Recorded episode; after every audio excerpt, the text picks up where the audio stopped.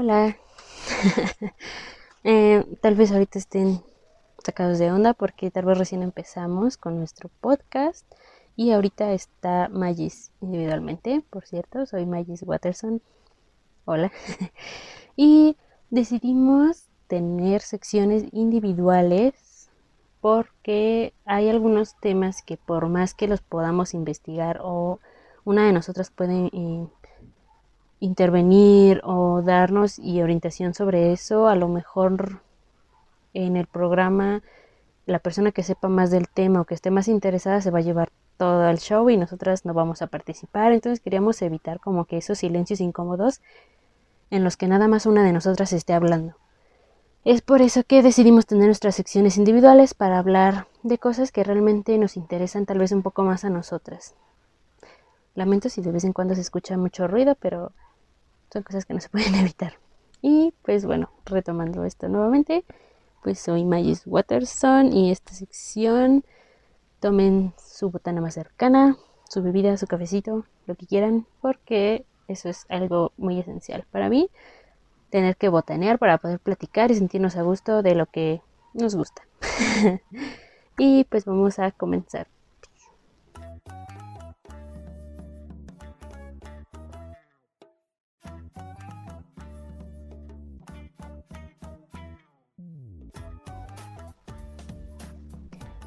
Pues el día de hoy yo voy a hablar sobre la animación japonesa. Es un tema que me gusta tal vez tomarlo a mí, me hubiera gustado tomarlo con las chicas, pero creo que ellas no es porque no quieran, sino no han tenido esa oportunidad de aventurarse a profundidad a lo que es la animación japonesa como yo. Y creo que es por eso que yo decidí tomar el tema aparte, más que nada para hablar bien sobre lo que a mí me gusta y tal vez sobre algo que las chicas desconocen, no en el mal sentido, sino porque no lo han sabido retomar de una manera correcta. Y pues bueno, ¿qué es para mí la animación japonesa? La animación japonesa es más allá que solo entretenimiento. Para mí la animación japonesa realmente es arte, principalmente porque a pesar de que hay tanta tecnología y tal vez las animaciones ya se hagan a computadora, se sigue manejando todo lo que es el arte del, 2D y del manga. Como ya sabemos, o si no lo saben, el manga son historias eh, contadas en un librito como este. y vienen con ilustraciones que son normalmente en blanco y negro. Y la diferencia es que este manga, lo siento, Normalmente uno está acostumbrado a leer así la portada, sin embargo, pues no, se lee al revés. Entonces, algo que a la verdad a mí me encantó es que se leen al revés, algo de lo que no estamos acostumbrados a ver. Y pues son ilustraciones en blanco y negro, tal vez no quiero enfocarlo tanto porque no se haga spoiler, pero bueno. Esas una, son partes de las animaciones japonesas, es que vienen en blanco y negro.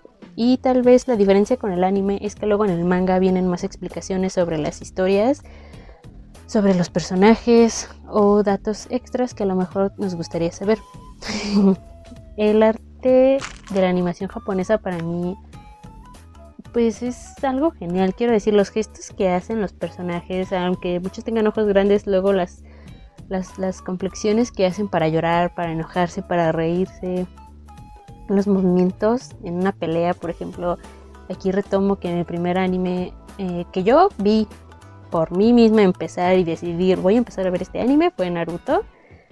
Sin embargo, aquí también quiero desviarme un poquito porque creo que todos a lo largo de nuestra vida hemos visto animes, incluyendo nuestros papás, como Candy Candy, eh, Heidi, Sailor Moon, Dragon Ball, Yu-Gi-Oh, Pokémon, Digimon, son animes y a pesar de eso aquí ya llegaron con la animación, digo con la animación con el doblaje mexicano o en español como ustedes quieran verlo.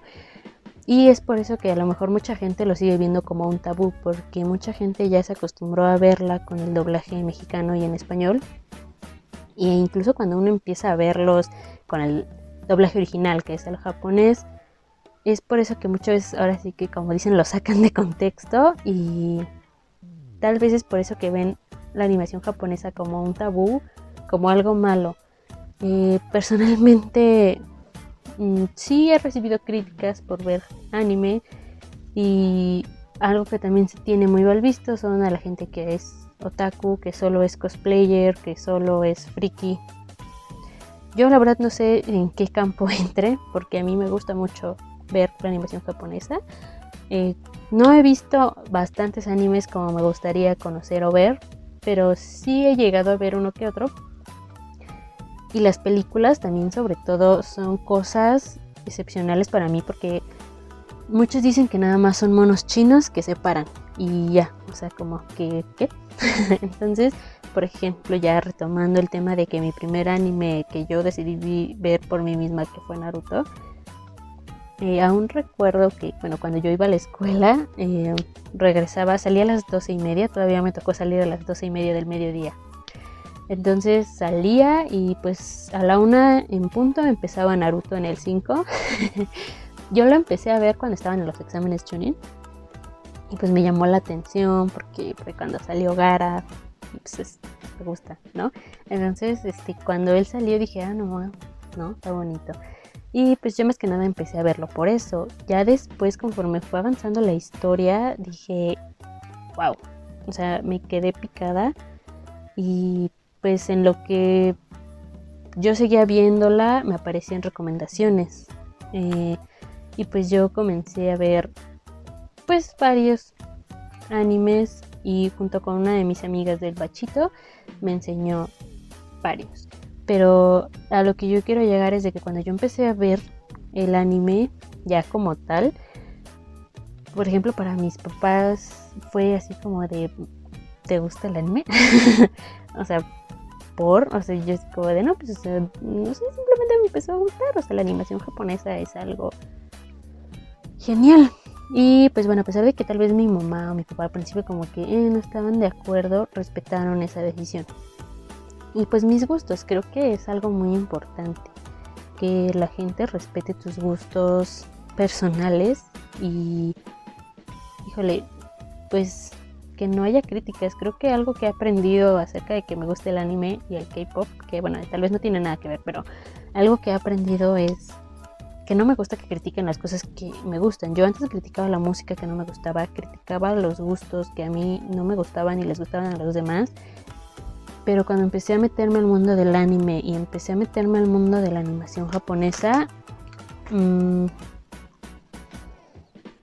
simplemente dije, ok, tengo que dejar de criticar las cosas que a mí no me gustan porque yo quiero que respeten lo que a mí me gusta. Entre esas cosas, un anime y el K-pop. Pero bueno, algo que también cabe destacar, y ya volviendo a repetir todo, de que muchos lo ven como un tabú, pero ya tenemos el anime dentro de nuestra historia, es que, por ejemplo, a mi mamá le encantan mucho las películas de animación japonesa. Mi familia, bueno, mi mamá, mi hermano y yo, somos super fans de Studios Ghibli. La primera película que vimos, bueno, de ese estudio fue El viaje de Shihiro una película excepcional para mí, más que nada porque hasta la fecha el creador de Estudios Ghibli, Hayao Miyazaki, y los Estudios Ghibli como tal, porque son cosas diferentes, em, siguen haciendo el uso de hacer la animación en papel, cuadro por cuadro, porque algo que dijo Hayao Miyazaki es la importancia de ver el arte de la animación japonesa y que no solo veas a las máquinas y a la tecnología como una facilidad de crear animación y de crear series y de crear películas, sino que uno se enfoque en hacer lo que le apasiona mediante el dibujo, que es la animación japonesa, que es con los mangas justamente. Y pues sí, la verdad es que a mí me encanta algo que también, la verdad, a mí me enseñó el anime o el manga fue a dibujar. Entonces, creo que dejar de ver el anime nada más como entretenimiento es algo sumamente importante. Entonces, bueno, regresando, porque me desvío mucho, así que pido disculpas por eso y perdón si hay ruido de repente. Eh, algo que a mí me gustó acerca del viaje de Shihiro fueron de que, aparte de que la animación todavía fue hecha en papel cuadro por cuadro, dibujito por dibujito, línea por línea, fue el hecho de que también había cada detalle dentro de... Quiero pensar que todos, o la gran mayoría, hemos visto el viaje de Shihiro, lo conocemos, entonces los detalles del hotel, las comidas, eh, los paisajes, eh, los personajes tienen cada detalle. Después de ahí me seguí con el increíble castillo vagabundo, que también cuando vi el castillo vagabundo como tal, y luego cuando vi el cuarto de How, perdón si no lo digo bien, eh, fue algo magnífico para mí el saber que cada detalle de la animación japonesa se tiene que cuidar. Y no solo en las películas, sino también en las series o en los animes como tal. Lo siento, fallas técnicas.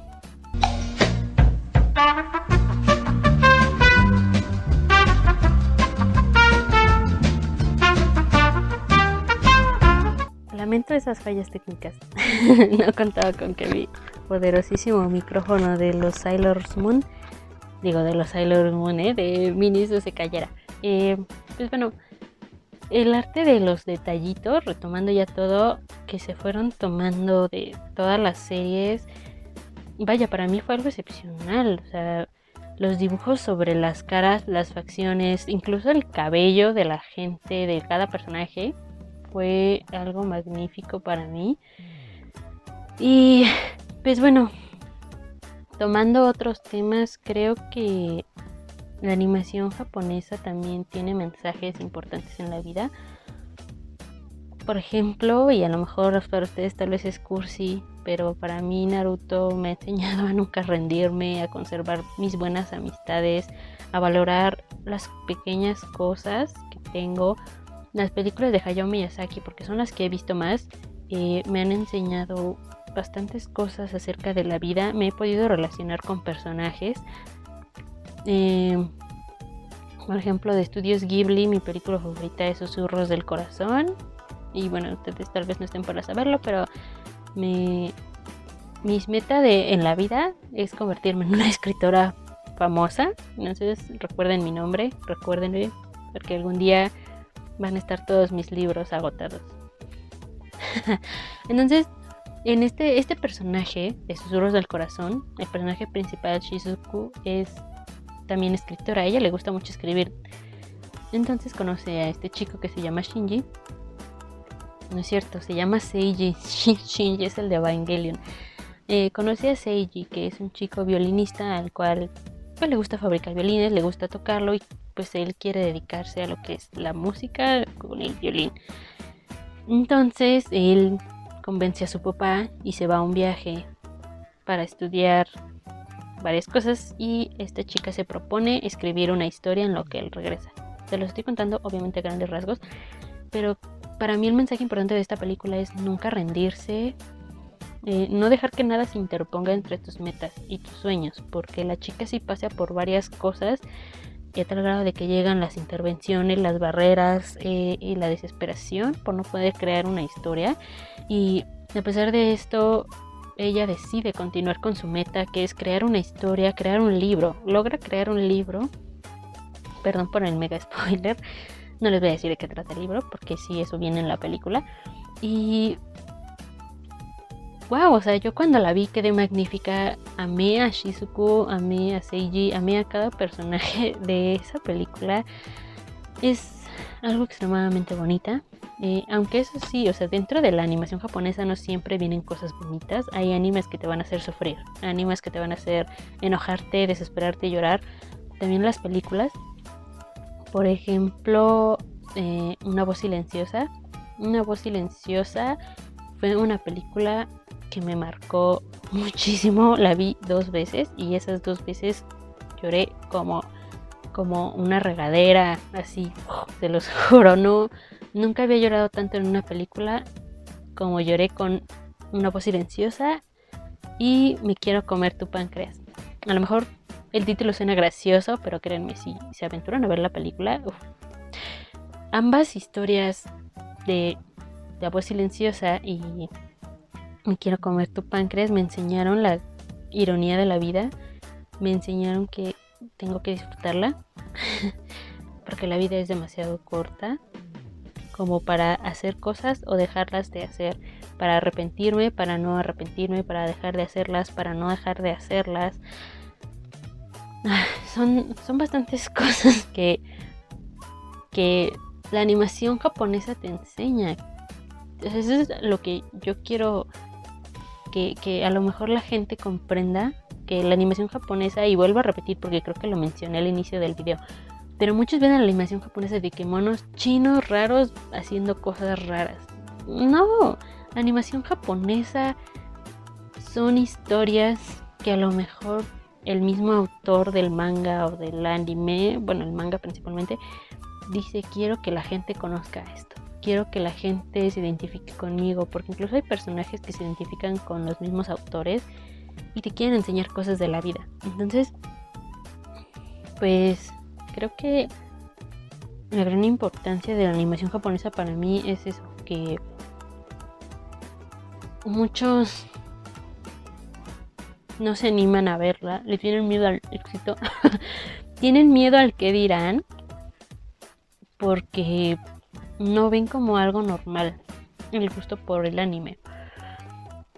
Incluso cuando se llega a hacer cosplay, que también es un tema así como... Eh, el cosplay es caracterizarte de tu personaje de anime favorito, generalmente, pero puede ser de un personaje de un videojuego, de un personaje de una película, tales cual son los personajes de Star Wars, de un videojuego como supongamos Street Fighter, y de los animes como Naruto, Attack on Titan, eh, los pecados capitales, no sé, todo en el mundo de la animación japonesa lleva muchas cosas. Del cosplay también, y yo lo voy a admitir, antes lo veía como algo así como de, ay, ¿por qué se estoy disfrazando de esto? Pero creo que lo que hay detrás de hacer el cosplay para mí también es un arte, porque normalmente la gente que hace cosplay hace los trajes por sí mismos. Tengo una prima que ama hacer cosplay y la verdad es que ella empezó de cero. Empezó haciendo materiales con periódico, empezó haciendo materiales con sus sábanas, empezó haciendo materiales con cualquier cosita que encontraba, pero conforme ella fue avanzando, wow, o sea, mis respetos, y la verdad si ves esto, me gusta los disfraces que has llegado a hacer, perdón, si a lo mejor disfraces no es la definición correcta, pero la forma en la que he visto tus trajes la verdad es que a mí sí me gusta la caracterización que uno hace porque incluso dentro del cosplay es meterse al en el personaje. Y eso también está genial porque uno se siente cómodo, uno se siente bien de poder interpretar a un personaje que idolatra, a tu personaje favorito. Entonces, es algo que también a mí me gusta muchísimo eh, dentro del cosplay. Yo no he hecho cosplay como tal. Me he disfrazado tal vez de los personajes que a mí me gustan, pero yo compro los trajes. Quiero decir, vi uno de Harley Quinn en los cómics, cuando todavía era su trajecito de Arlequín. Me disfracé de Rey de Star Wars. Lo único que yo hice, porque me mandé a hacer el traje, fue comprar, hacerme yo la varilla con la que ella practicaba antes de tener la espada de Luke. Eso fue lo único que yo hice por mi cuenta. Y se siente bien, o sea, quiero decir, cuando yo hice por primera vez el palito Rey no lo tengo a la mano, lo tengo en otro lado. Dije, wow, o sea, lo hice con periódico, con cinta, agarré mi pintura y ahora Y cuando lo vi fue como mi primer creación como tal y dije, no, está bien bonito.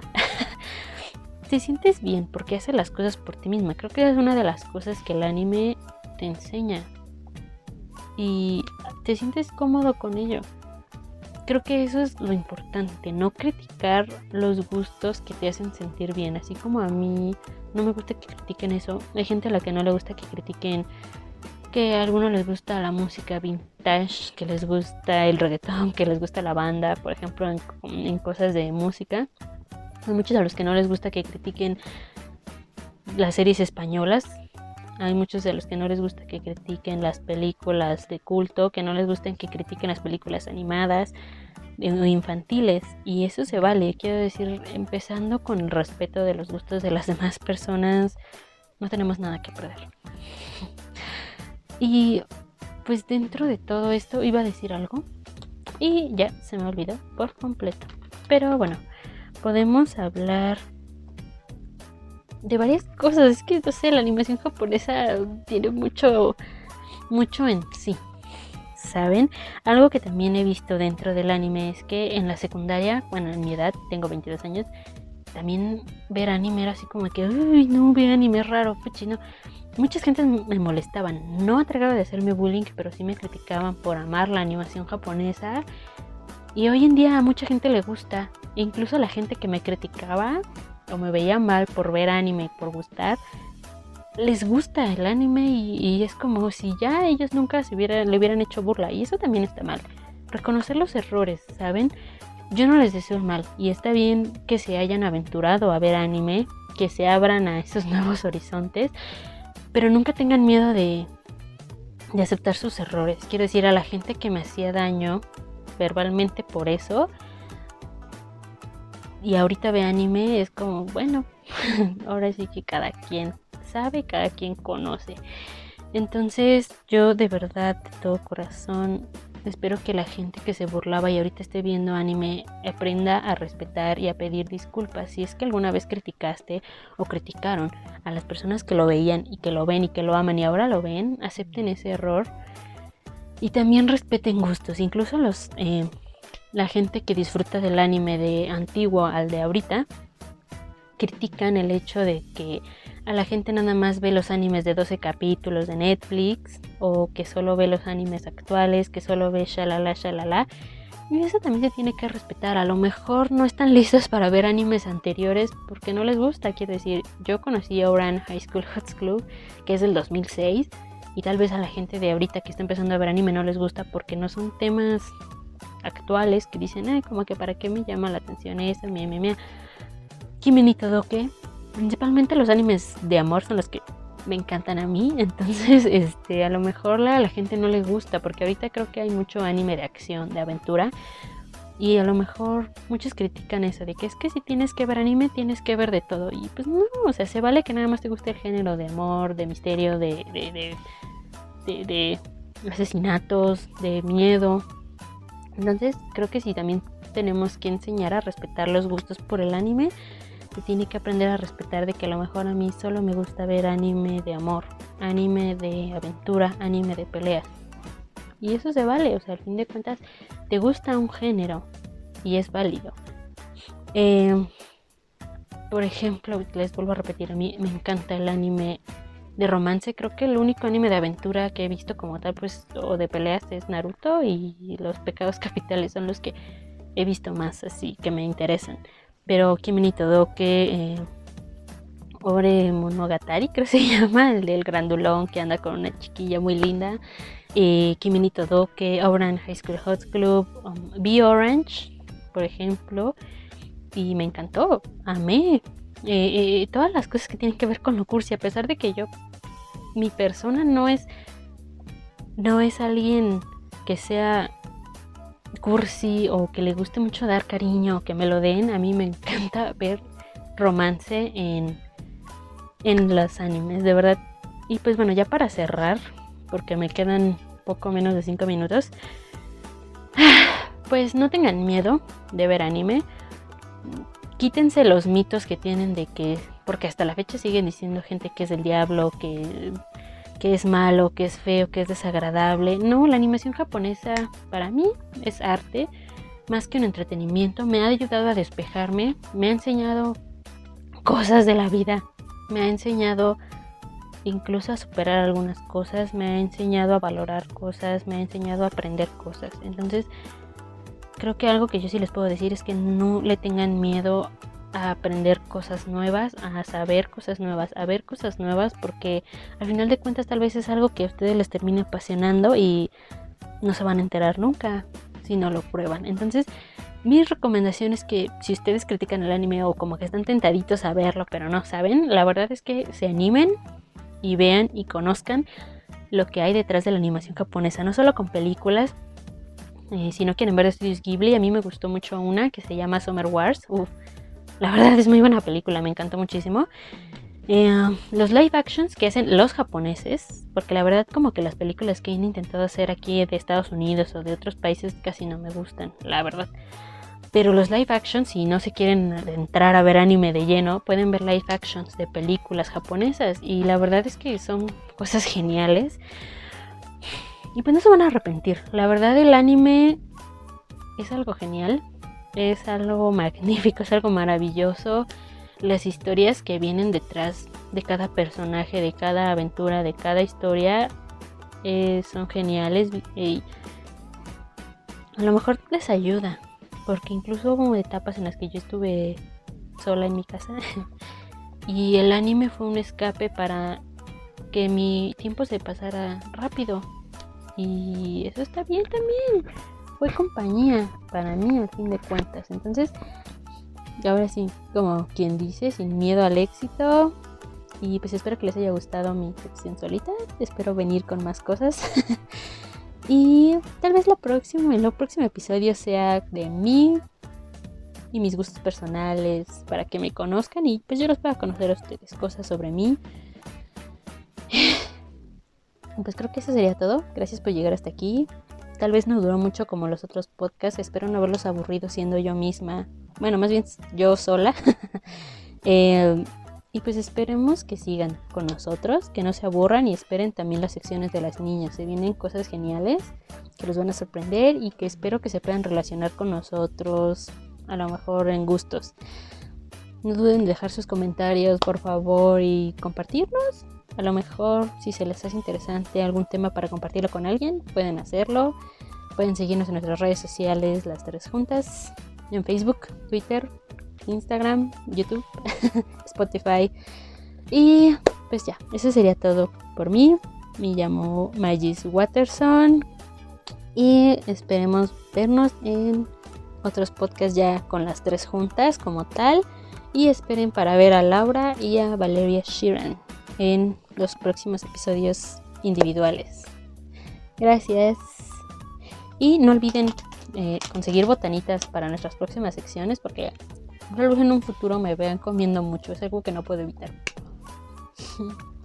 y pues bueno, espero que tengan un bonito día, tarde, noche, y que no les haya aburrido. Cuídense mucho, tomen agüita, usen cubrebocas, el COVID todavía existe. Hagan reuniones, pero sean responsables, que no sean con mucha multitud, porque acuérdense que cuidándonos, cuidamos a los demás. Les deseo todo lo mejor. Adiós.